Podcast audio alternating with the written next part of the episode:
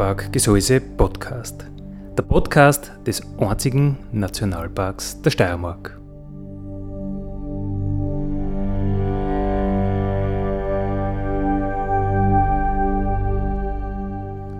Alle zwei Wochen neu mit Themen aus dem Nationalpark Gesäuse und aus der Nationalparkregion. Dale,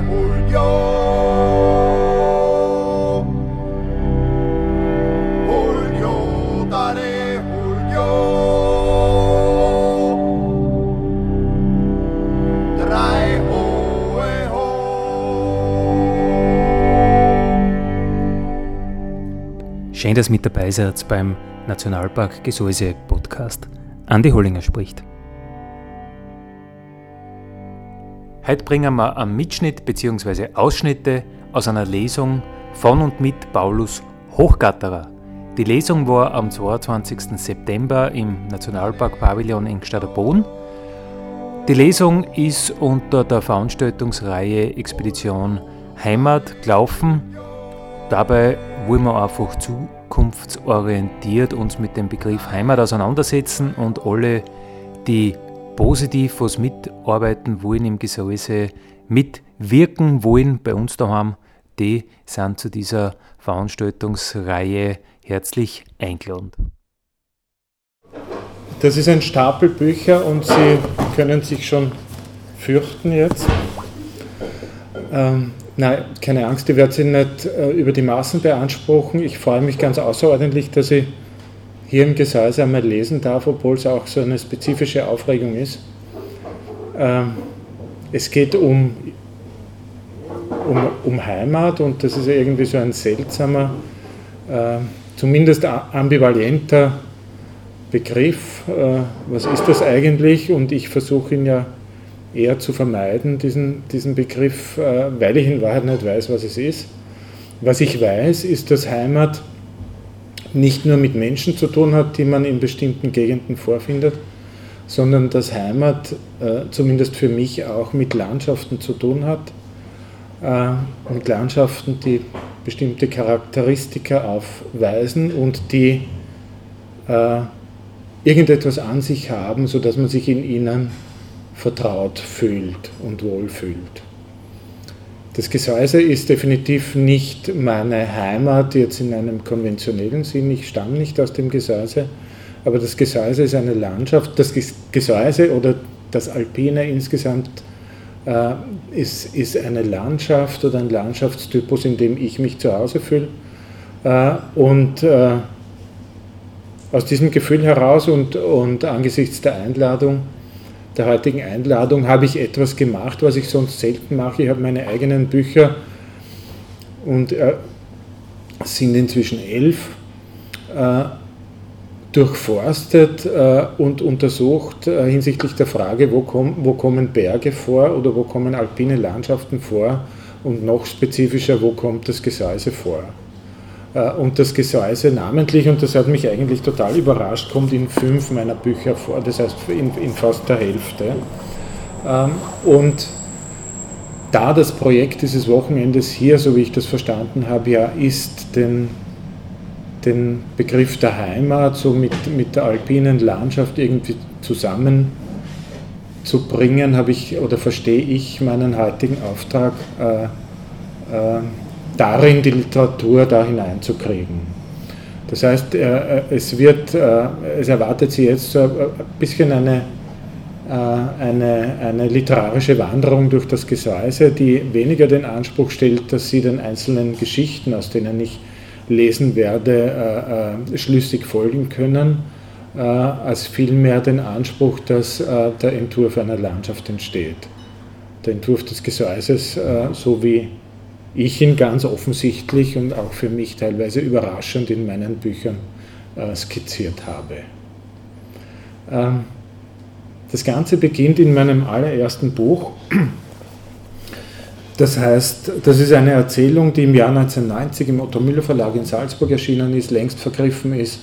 Äh, und der Aufenthalt heißt, äh, ein Buch, in dem es hauptsächlich um einen jungen Mann geht, der äh, sich freiwillig in, eine, in ein psychiatrisches Krankenhaus aufnehmen lässt und dort äh, so verschiedene Erfahrungen macht und, und wir haben vorhin am Tisch über Imaginate geredet, das heißt über Vorstellungen und der sich dort in der psychiatrischen Anstalt auch gewisse Dinge vorstellt und manche von diesen Dingen haben mit den Bergen zu tun und manche konkret mit dem Gesäuse.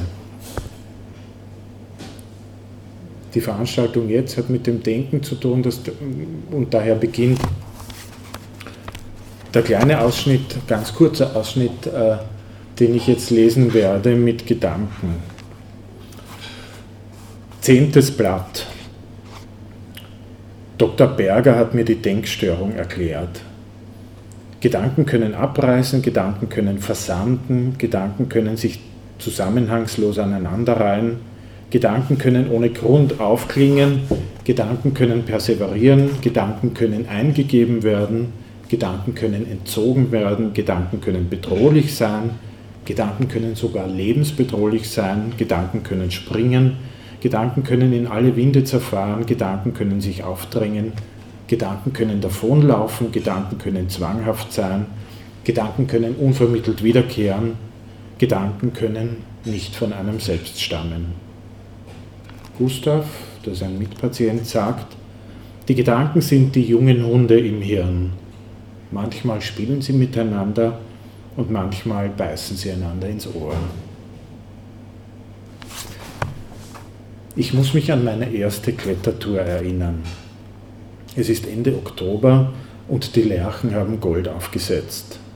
Ich bin allein. Ich gehe auf den kleinen Buchstein im Gesäuse.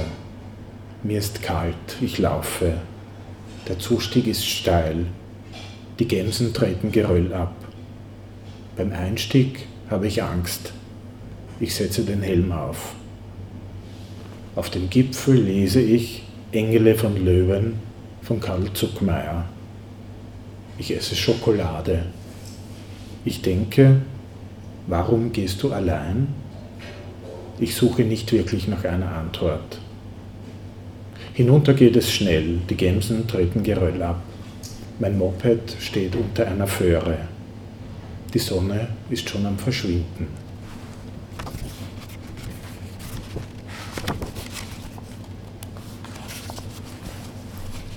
Fünfzehntes Blatt. Ich nehme aus der Teeküche eine Kaffeetasse mit, keiner sieht es. Sie ist sehr blau, man könnte meinen, sie habe einen Grünstich, das schadet in diesem Fall nicht.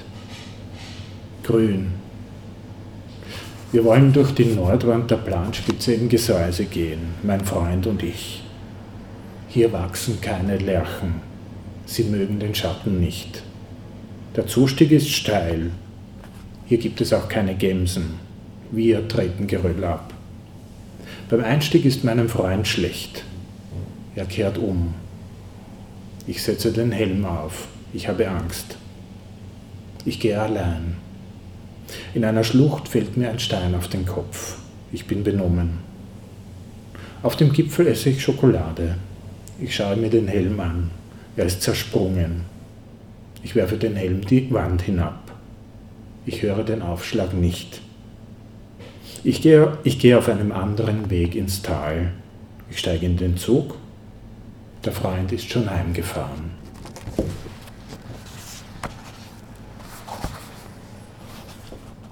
Siebenundzwanzigstes Blatt. Das eine Klo ist mit grünen Fliesen ausgelegt. Es besitzt ein Fenster. Zwischen halb drei und halb fünf scheint die Sonne herein. Dann sieht man den Blaustich am deutlichsten. Mehrere Fliesen haben einen Sprung, an einer schneidet er die linke obere Ecke ab. Es ist wolkenlos. Ich gehe über die Schleierkante auf die Cima della Madonna. Es gibt keinen Zustieg. Ich habe am Wandfuß geschlafen. Ich habe Angst. Ich esse Schokolade. Die Verhältnisse sind gut. Ich bin ausgeruht, der Fels ist fest. Ich schaue hinauf. Der Himmel hat einen gelblichen Stich. Ich erwache. Ich kann mich nicht erinnern. Ich habe mir den rechten Oberschenkel gebrochen.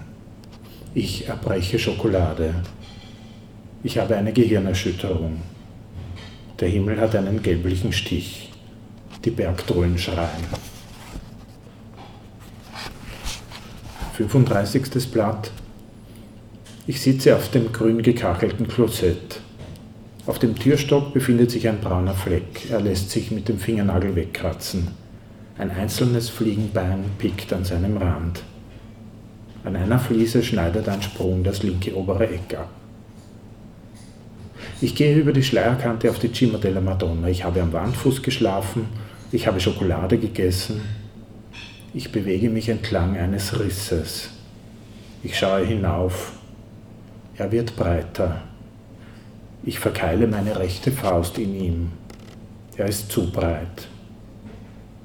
Ich bewege mich wieder entlang eines Risses. Ich schaue hinauf, jetzt wird er enger. Ich bin überrascht. Ich schlage zuerst mit der rechten Hüfte auf. Ein Rätsel hat seine Lösung, ein Geist hat seine Schuldigkeit getan. Zum ersten Mal Gesäuse, zum ersten Mal alpine Landschaft.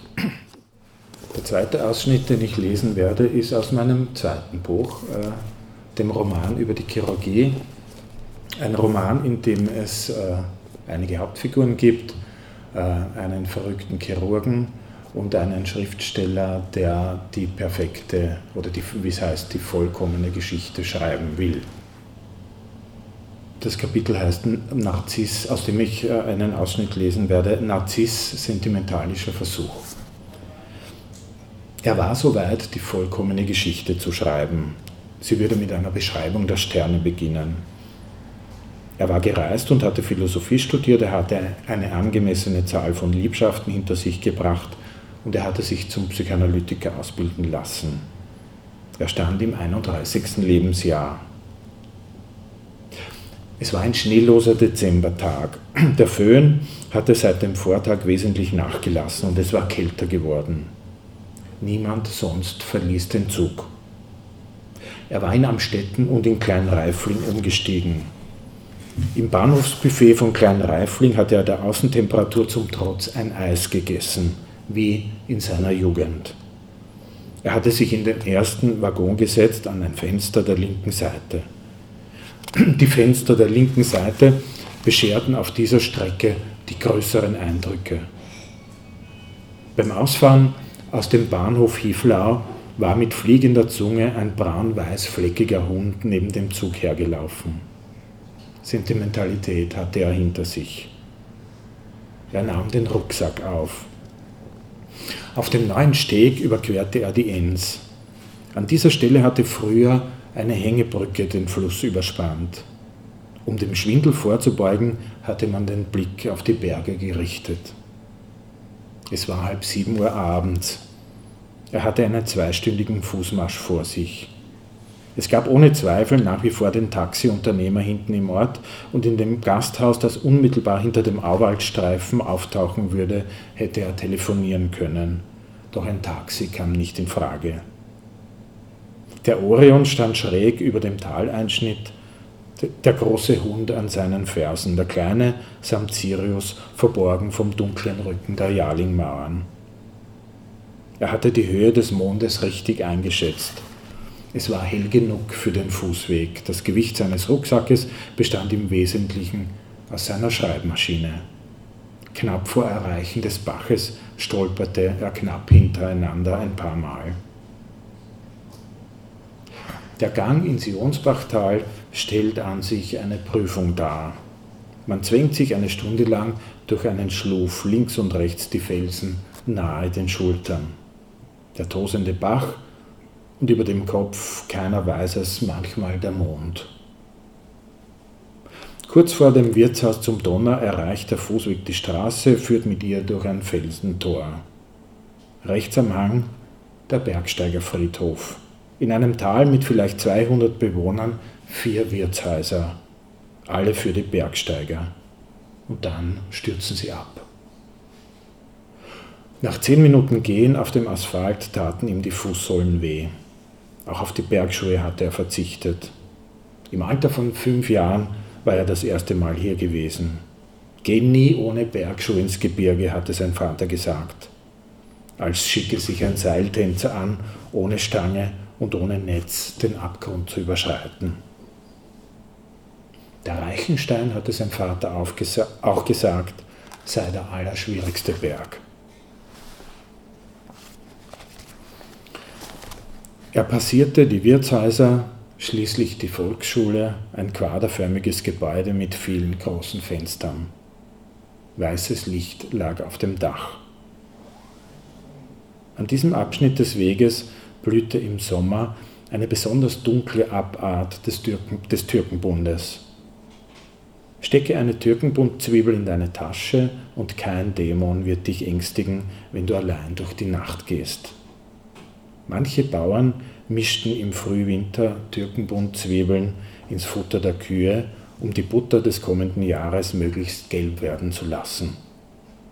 In den Rauhnächten nagelten sie getrocknete Seidelbastzweige kreuzweise an die Stalltür, einen Blüten und einen fruchttragenden, ein Schild gegen die wilde Jagd.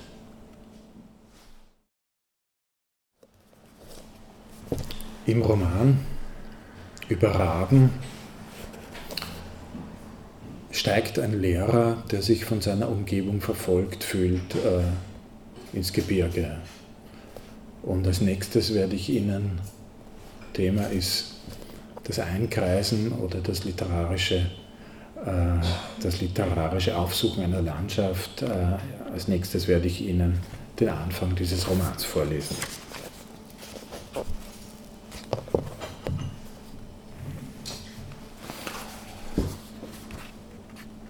Eins.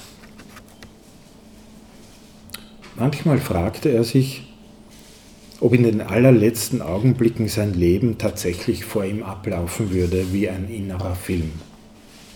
Wenn er an zwei Fingern über einem Abgrund hing, fragte er sich das, oder wenn ihm im Stürzen klar wurde, dass der Haken, der ihn halten sollte, von einer fremden Person geschlagen worden war. Wenn er einen dieser glasklaren Kindersätze las, das Leben war wieder einmal schwer zum Beispiel, oder er lachte, bis ihm das Herz wehtat, fragte er sich das, und er tat es bei weitem öfter als früher, seitdem Max, sein Sohn, nicht mehr da war. Wittmann, der Biologe, sagte, Tod sei tot, das hänge mit einem Kollaps aller Nervenzellen zusammen und ein Kino im Kopf sei ein aufgelegter Schwachsinn. Inzwischen gehörte Wittmann längst zu jenen, die hinter ihm her waren.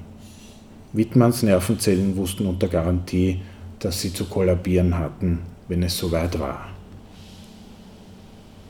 Für einen Moment überlegte er, das Auto zu verstecken, hielt dann aber doch auf dem üblichen, üblichen Parkplatz einer seichten, vielleicht 20 Meter langen Bucht im Hang an. Kein anderes Fahrzeug stand da. Er stieg aus und sah sich um. Über den Bäumen am Fuß der Felswände lag eine Nebelbank. Sie hatte die Form eines flachen Tellers. Der Schnee war an der Oberfläche gefroren und brach bei jedem seiner Schritte mit einem leisen Krachen ein. Das Außenthermometer des Volvo hatte zuletzt minus 11 Grad angezeigt. Oben würde es wärmer sein. Bei Schönwetter herrschte in diesem Abschnitt des Tales immer eine Inversionslage. Er ging nach hinten und öffnete den Kofferraum. Er nahm die Skier heraus, lehnte sie ans Auto und zog die Steigfälle auf.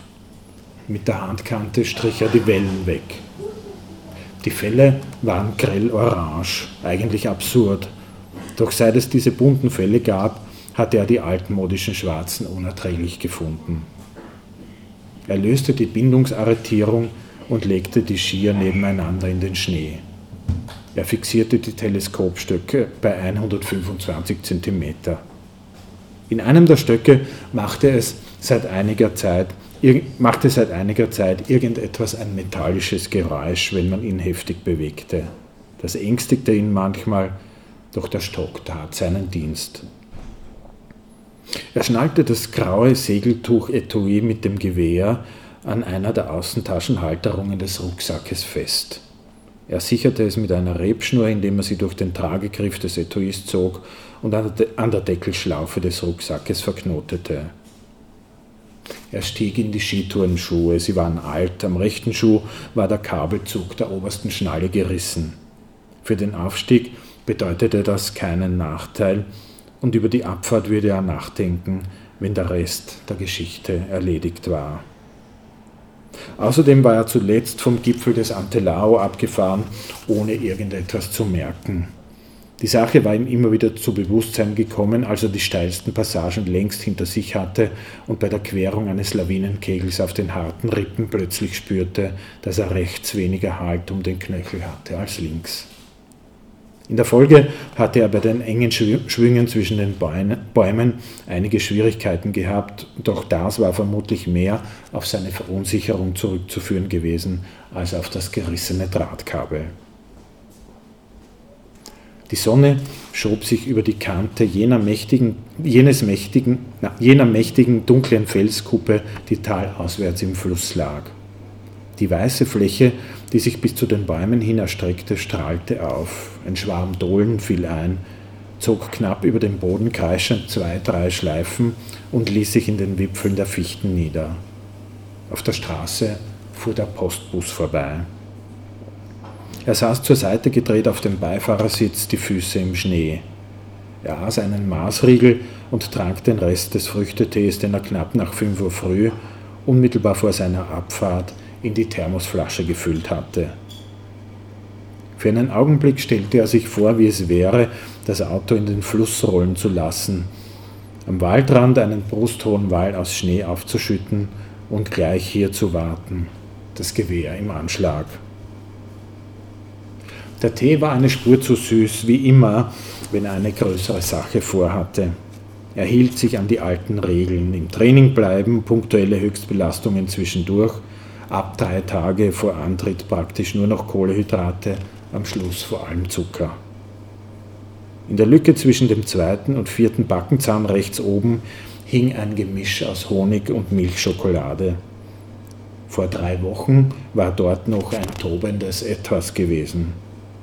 Der Zahnarzt hatte über gut eine Stunde hinweg geflucht, während er ihm die Eiterherde aus dem Kieferknochen fräste. Sofern er nicht ein Yogi sei oder irgendein rätselhaftes neurologisches Phänomen, sei es völlig undenkbar, dass er nicht zumindest zwei Wochen lang verkehrt herum die Decke entlang marschiert sei, hatte der Zahnarzt gesagt. Yogi war er unter Garantie keiner, das wusste er. Zum Schmerz hatte er allerdings eine eigene Beziehung. Wenn man das ein neurologisches Phänomen nennen wollte, na gut. Er habe eine Menge Zeit, sich zu überlegen, ob er eine Brücke haben wolle oder ein Implantat, hatte der Zahnarzt gesagt. Er könne freilich nicht versprechen, dass der Knochen für ein Implantat tragfähig genug sein werde. Es war eine beunruhigende Vorstellung, dass einer seiner Knochen für etwas nicht tragfähig genug sein sollte. Er hatte jedenfalls über fünf Tage hinweg ein Antibiotikum geschluckt, nicht wegen des Knochens, sondern um einer bakteriellen Streuung vorzubeugen. Man hörte ja immer wieder von Nierenschäden oder Herzmuskelentzündungen. Beides konnte er im Moment nicht wirklich brauchen. Er schloss ab, steckte die Handschuhe in die Außentasche seiner Fließjacke und nahm den Rucksack auf. Er folgte anfangs dem Sommerweg in mäßiger Steigung zwischen Erlen und Birken gerade empor. Die jungen Bäume warfen ein zartes Schattennetz auf den Schnee. Er begann langsam, er wollte nicht ins Schwitzen kommen. Die kalte Luft biss ihn am Kinn. Irgendetwas fehlte. Er kam nicht drauf. Er verzichtete vorerst darauf, die Steighilfe zu verwenden. Auf diese Weise wurden die Wadenmuskeln besser gedehnt. Er querte ein breites, trogförmiges Bachbett. Der Schnee lag hier in Knöchelhöhe angeweht, fluffig, fluffig locker, beinahe wie frisch gefallen. Es war keine andere Skispur zu sehen. Das beruhigte ihn. Er stieg den Gegenhang in einer langen Schräge empor. Oberhalb einer Geländekante tauchten unvermittelt die Wände auf. Im Halbrund Planspitze, Rosskuppe, Dachel, Hochtor, Ödstein geschlossener Fels, fünf Kilometer lang, tausend Meter hoch, ein enormes vertikal gestelltes Theater. Das Kar, das er betrat, hatte die Form eines langgestreckten, liegenden Halbkegels. In seinem unteren Bereich war es mit locker stehenden Lärchen weiter oben mit Gruppen von Krummföhren bewachsen. Alles lag noch im Schatten.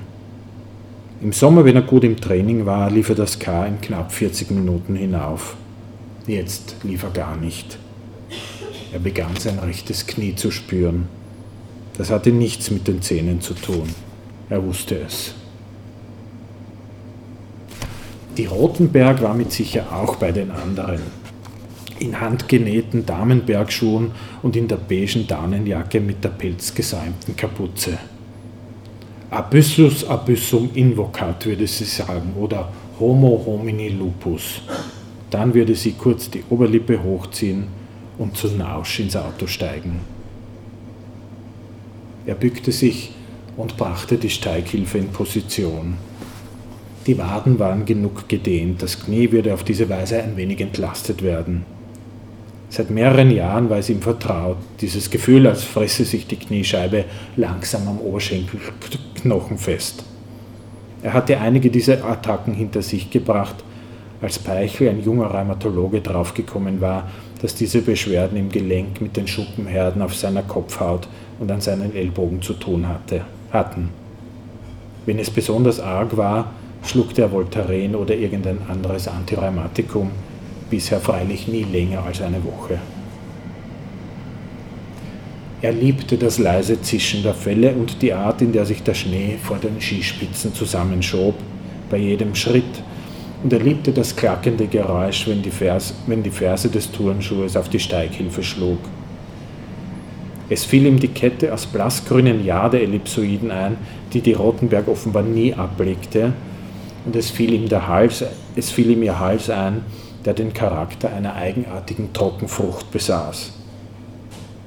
Dann fiel ihm dieses Mädchen ein, seine gepolsterten Unterarme, seine abstehenden Ohren und der gelbe Haarreifen, den es in letzter Zeit ständig getragen hatte.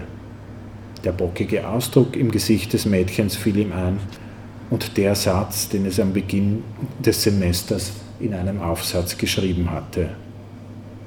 Wenn du die Sommerferien nicht so hundertprozentig magst, sagen alle, du spinnst. Jetzt waren die Sommerferien weit weg und das war recht so. Max fehlte ihm. Früher hatte er sich immer wieder vorgestellt, wie es sein werde, mit Max in die Berge zu gehen. Elvira musste geahnt haben, was er sich vorstellte. Irgendwann hatte sie jedenfalls begonnen, ihm den Kleinen abspenstig zu machen, Schritt für Schritt. Jetzt befand Max sich vermutlich im Kindergarten, ließ sich von einem stärkeren Kind prügeln oder spielte mit den anderen Bibabutzemann. Elvira hatte nie alternative Erziehungsansichten gehabt. Alles war einfach so passiert. Vielleicht 100 Meter oberhalb querten zwei Gemsen in die Schneefläche des Kars hinein. Um diese Jahreszeit, wenn sie das grobe graue Winterfell trugen, hatten auch Gemsen etwas Stolzes. Im Sommer wirkten sie auf ihn immer eher einfältig, wie Ziegen eben. Die beiden Tiere ließen sich Zeit. Schritt für Schritt legten sie ihre Spur und starrten zwischendurch zu ihm herab. Er dachte an das Gewehr, daran, wie er sich seinerzeit zwischen den Modellen von Mauser und Grünig und Elmiger nicht hatte entscheiden können und schließlich das Matchgewehr von Weatherby genommen hatte. Es hatte am wenigsten gekostet und außerdem war ihm dieser dauerquatschende Verkäufer, der in jedem Satz zumindest einmal Winchester-Kaliber hatte sagen müssen, unsäglich auf die Nerven gegangen. Möglicherweise hatte seine damalige Wahl eine große Sportschützenkarriere verhindert. Für sein jetziges Vorhaben taugte das Weatherby allemal. Dass es eine Spur nach links unten zog, war ihm vertraut.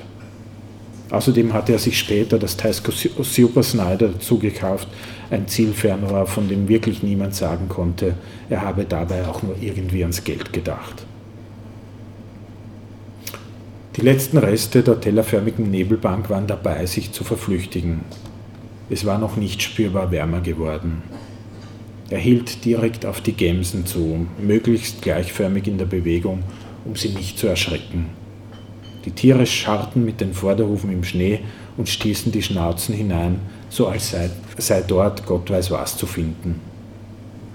Angeblich gab es Flechten, die nach nichts aussahen, auf Steinen wuchsen und dennoch so etwas wie ein Nährstoffkonzentrat waren.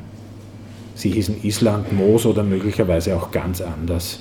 Wittmann hätte es mit Sicherheit gewusst, auch wenn eher Genetik oder Molek und Molekularbiologie seine Spezialgebiete waren. Er stellte sich vor, wie Wittmann da unter dem Schnee lag, zwischen all den Flechten und Islandmoosen und wie die Gemsen mit ihren Hufen und Mäulern sein Gesicht freilegten und er ihnen schließlich entgegenstarrte, verblüfft und zugleich mausetot. Er stellte sich vor, dass Wittmann seinen olivgrünen Rollkragenpullover trug und seine braune Raulederjacke, und er stellte sich vor, dass er schon länger nicht beim Friseur gewesen war und ihm einige Haarsträhnen auf dem blassvioletten Gesicht klebten. Warum es Leute gab, die einen von Anfang an hassten, wusste keiner. In dem Augenblick, in dem die Gemsen begannen, in langen Sätzen schräg abwärts aus dem Kar zu fliehen, nahm er wahr, dass das metallische Klicken in einem der Teleskopstöcke wieder da war.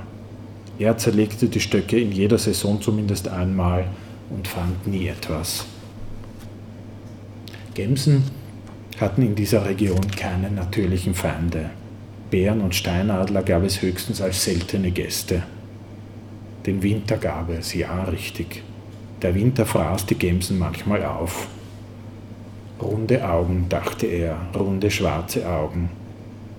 Er fragte sich, ob ein Luchs einer Gemse eine Gemse reißen könnte. Unterhalb eines schrofigen Felsbuckels wandte er sich nach Westen.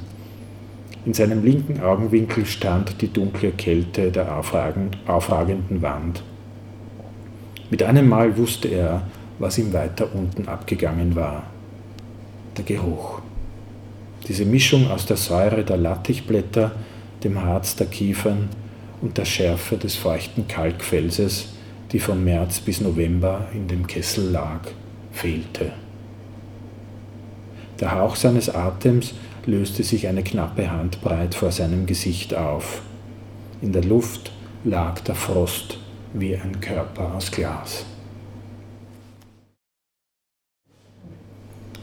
Ich tue als nächstes und als vorletztes etwas, was man an sich nicht tut.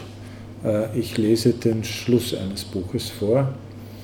Äh, in der Erzählung oder in dem kleinen Roman äh, Wildwasser macht sich Jakob, ein 15-Jähriger, auf um, und begibt sich auf die Spur seines Vaters, der beim Kajakfahren offenbar oder angeblich in der Enns umgekommen ist.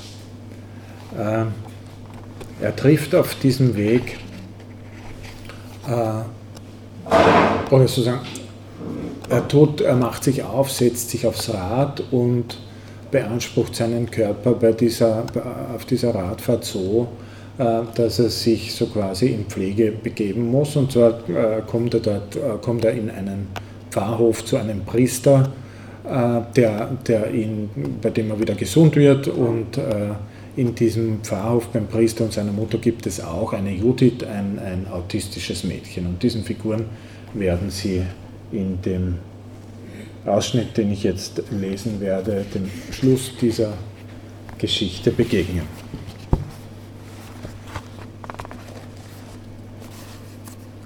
Ja, eins vielleicht noch, dieser 15-jährige Jakob hat äh, hat, äh, wie, wie, wie es bei manchen 15-Jährigen der Fall ist, eine gewisse Beziehung zu illegalen Substanzen.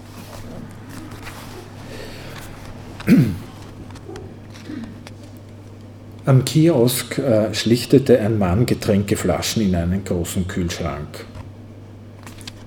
Haben Sie, äh, Jakob ist, ist der Ich-Erzähler, haben Sie Black Spider? fragte ich ihn. Er schüttelte den Kopf. Oder Flying Horse, Kopfschütteln. Oder Isostar. Nein, sagte er, aber Gatorade kannst du haben. Das ist auch so ein Radfahrergetränk. Der Mann hatte keine Ahnung. Ich kaufte trotzdem eine Flasche Gatorade.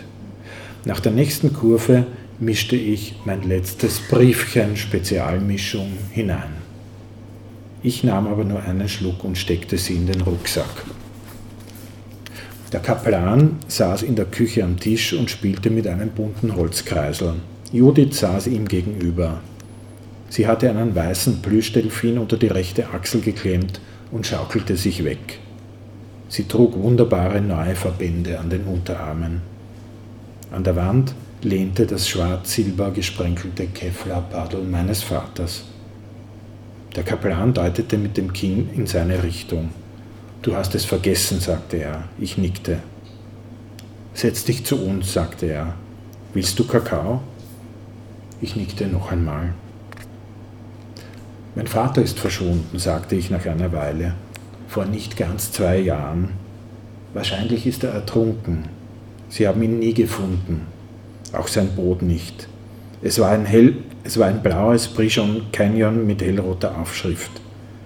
Als einziges ist das Paddel aufgetaucht. Der Kaplan schenkte mir Kakao ein. Judith klopfte mit ihren Fingerrücken die Schnauze des Delfins ab. Ich wollte dorthin, sagte ich, genau an die Stelle, wo es passiert ist. Wo ist das? fragte der Kaplan. An der Enz, Gesäuseeingang. Wie lange hättest du dorthin noch fahren müssen? Einen halben Tag vielleicht oder ein wenig mehr. Nicht länger? Nein, nicht länger, wenn das mit dem Sattel nicht gewesen wäre. Der Kaplan spielte wieder mit dem Kreisel. Mit ihr kann man nicht so spielen wie mit anderen, sagte er und wies auf Judith. Der Delfin ist das allererste Stofftier, das sie akzeptiert. Vater ist bei Hochwasser gefahren, erzählte ich. Es war zwar September, doch die beiden Tage davor hatte es heftige Gewitter gegeben. Der Pegelbergstadter Boden war bei 350, einen Meter höher als sonst um diese Jahreszeit. Kreuzzeichen beten, sagte Judith und knallte dem Delfin die Faust gegen den Kopf. Mich hat er nie, nie mitgenommen, weil es so gefährlich war, sagte ich, aber meine Mutter hat immer wieder zu ihm gesagt, du bist ein Selbstmörder. Der Kaplan blickte einige Augenblicke an mir vorbei, dann stand er auf und ergriff das Paddel. Komm, sagte er, fahren wir. Ich kapierte nicht. Was heißt fahren wir? fragte ich. Na, zu diesem Gesäuseeingang, sagte der Kaplan, wo dein Vater verschwunden ist. Mit dem Rad? Ich fürchte, ich schaffe das momentan nicht. Er lachte kurz auf. Schaue ich aus, als könnte ich einen halben Tag lang mit dem Rad fahren, sagte er. Also mit dem Auto, ja, mit dem Auto. Judith sprang auf. Nein, Judith, nein, rief sie, geh nicht zu nah ans Wasser, da kannst du ertrinken. Beruhige dich, sagte der Kaplan, du darfst eh mitfahren. Nein, Judith, nein, rief sie und schlug sich die Faust gegen die Stirn.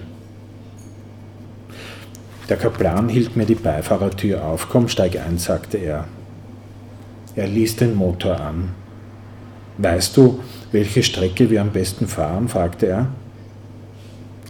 Ich zog aus meinem Fahrradrucksack die Blätter 1 und 2 der Straßenkarte Österreich 1 zu 200.000 und faltete sie auf. Unser Gebiet lag exakt im Überschneidungsbereich. Gute Ausrüstung ist alles, sagte ich, zumindest hat das mein Vater immer gesagt. Der Kaplan erwiderte nichts. Ich war ihm dankbar dafür. Stattdessen griff er in die rechte Tasche seiner Soutane zog etwas heraus und reichte es mir herüber. Das müsste passen, habe ich mir gedacht, sagte er. Es war eine, Musik, eine Musikkassette. Summerhits oder Summer Top Hits, egal, irgendetwas mit dem Sommer. Die dritte Nummer war Dub von Dub. Davor kam ein Hyper Hyper von Scooter und als erste Nummer natürlich Scatman von Scatman John. Ich sah ihn fragend an. Na, leg schon ein, sagte er. Sie halten das aus? fragte ich. Ich bin ja auch nicht von gestern, sagte er. Er fuhr eher bedächtig, überholte nur Fahrräder, Traktoren und VW-Käfer. Der Sierra schien nicht mehr allzu viel herzugeben. Zumindest machte er in einem bestimmten Tourenbereich einen höllischen Lärm, Auspuffdichtung oder so. Wir fuhren zuerst einige Kilometer auf kleineren Nebenstraßen und erreichten bei einer riesigen Saftfabrik die Bundesstraße 121. Zu diesem Zeitpunkt war die Kassette knapp vor dem Ende von Dope angelangt. Judith lag im totalen Dancefloor-Fieber. Sie brabbelte unverständliches Zeug, prügelte ständig den Delfin und wippte wie eine Irre. Obwohl wir die Seitenfenster offen hatten, war es enorm heiß im Wagen. Dunkelblau ist fast so schlimm wie schwarz, sagte der Kaplan, griff zum Fenster hinaus und klopfte auf das Autodach. Vor seinem Ohr rann ein Schweißbach zum Kieferwinkel hinunter und wurde am Stehkragen unterirdisch. Ich reichte ihm die Gatorade-Flasche. Trinken Sie, sagte ich, das erfrischt. Ein Elektrolytgetränk? fragte er. So in der Art, sagte ich. Er trank mit weit zurückgelegtem Kopf. Wir schlängelten uns soeben durch Weidhofen an der Ips. Wo ist denn der Kakao? erklang es von hinten. Nein, Judith, nein. Wo ist denn der Kakao? Ich verstand. Sollte sie doch den Rest kriegen. Man konnte sie ja nicht verdursten lassen. Auf der langgezogenen Steigung zwischen Weidhofen und Oberland waren über den Kämmen der bewaldeten Berge die ersten Wolkentürme zu sehen. Knapp hinter Weiher bogen wir in die 115 ein. Die Enns, sagte ich. Dann schnürte es mir den Hals zu. Auf der Straße wirbelte ein plötzlicher Wind hohe Staubfahnen auf. Geh nicht zu nah ans Wasser, sagte Judith. Wo ist denn der Kakao? Aus den Lautsprechern tönte Mr. Wayne von Culture Beat. Ich glaube, eine andere Musik hätte auch nicht besser gepasst. Ich begann einfach zu erzählen, alle Paddelgeschichten, die ich zur Verfügung hatte. Zuerst die Kaukasus-Geschichte, dann die Kanada-Geschichte, wie Vater bei einer Befahrung des Northern Saskatchewan eine, eine Sportstudentin aus Edmonton, Alberta, von einem Rudel wütender Vielfraße gerettet hatte. Die Griechenland-Geschichte, wie bei einem Jagdrennen zwischen Siphnos und Seriphos durch einen Sturm mehrere Teilnehmer in Seenot geraten waren und Vater beim Versuch, eine Bootskette zu bilden, beinahe ertrunken wäre. Schließlich die Slowenien-Geschichte, wie ein durchgedrehter Bauer vom Ufer der Socha aus, aus auf die Paddler geschossen hatte und Vater von zwei Schrotkugeln in der rechten Schulter getroffen worden war. Deine Mutter hatte Unrecht, sagte danach der Kaplan. Klingt alles nicht nach einem Selbstmörder, sondern mehr nach einem Helden. Ich hätte den Unterschied zwischen einem Helden und einem Selbstmörder nicht erklären können. Wo ist denn der Kakao? fragte Judith. Der Kakao ist aus, sagte ich. In Großreifling war es mit der Sonne endgültig vorbei. Die Gipfel der Ennstaler Alpen steckten in einem graubraunen Himmel. Die Hitze schien eher noch zugenommen zu haben. Judith bewegte wie in Zeitlupe die Finger vor ihren Augen hin und her. Der Kaplan war am Abtreten. Er sprach nichts mehr und zuckte immer wieder heftig mit den Armen. In Hiefelau hielt er schließlich auf dem Bahnhofsparkplatz an. Ich kann nicht mehr, sagte er und legte die Unterarme aufs Lenkrad. Wir sind aber fast da. Es nützt nichts, ächzte er, ich brauche eine Pause. Gatorade, sagte ich. Wie bitte? Gatorade. Bei manchen wirkt es paradox. Ich brachte ihn noch dazu, auf den Beifahrersitz zu rutschen, dann schlief er ein. Draußen fielen die ersten schweren Tropfen. Kupplung, starten, erster Gang, langsam weg von der Kupplung, Gas, Blinker, Kupplung, zweiter Gang. Der Sierra fuhr sich kaum anders als unser Volvo. Es gab kein Problem, nicht einmal ein Traktor, den ich überholen hätte müssen. Hartelsgraben, Kummerbrücke, Boden, die Abzweigung nach Jonsbach, alles wie früher. Den letzten Kilometer fuhr ich kaum schneller als 30, um ja den winzigen Parkplatz über der Schlucht nicht zu übersehen. Er war leer. Ich stellte den Wagen ab. Ich spulte die Kassette zum Anfang zurück, stieg aus holte mir von hinten das Paddel und trat ans Geländer. Judith folgte mir. Nein, Judith, nein, sagte sie, geh nicht zu nah ans Wasser, da kannst du ertrinken. Dann warf sie den weißen Plüschdelfin in hohem Bogen in den Abgrund. Dabei lachte sie laut auf. Weißt du, sagte ich zu ihr, was mein Vater einmal zu mir gesagt hat, als wir vom, vom Fußweg aus die Lammeröfen besichtigt haben? Manche springen da hinunter, hat er gesagt, und sind tot.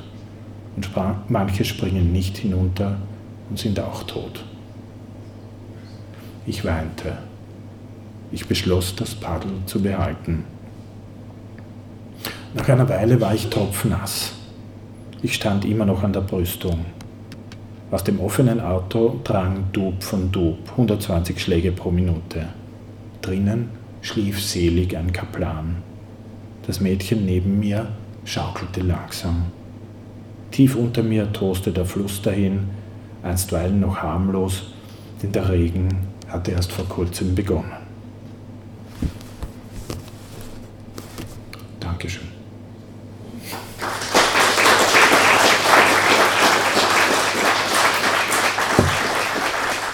Das war ein Mitschnitt bzw. Ausschnitte aus der Lesung von mit Paulus Hochgatterer. Die Lesung war am 22. September 2017 im Nationalpark Pavillon in Gstatterboden.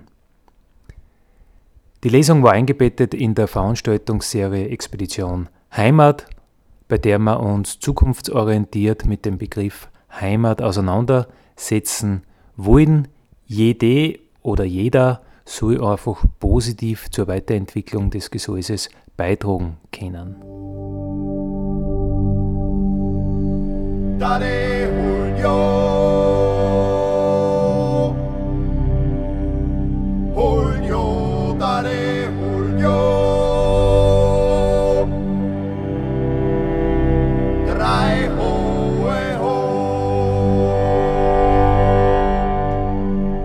Das war der Nationalpark Gesäuse Podcast für heute.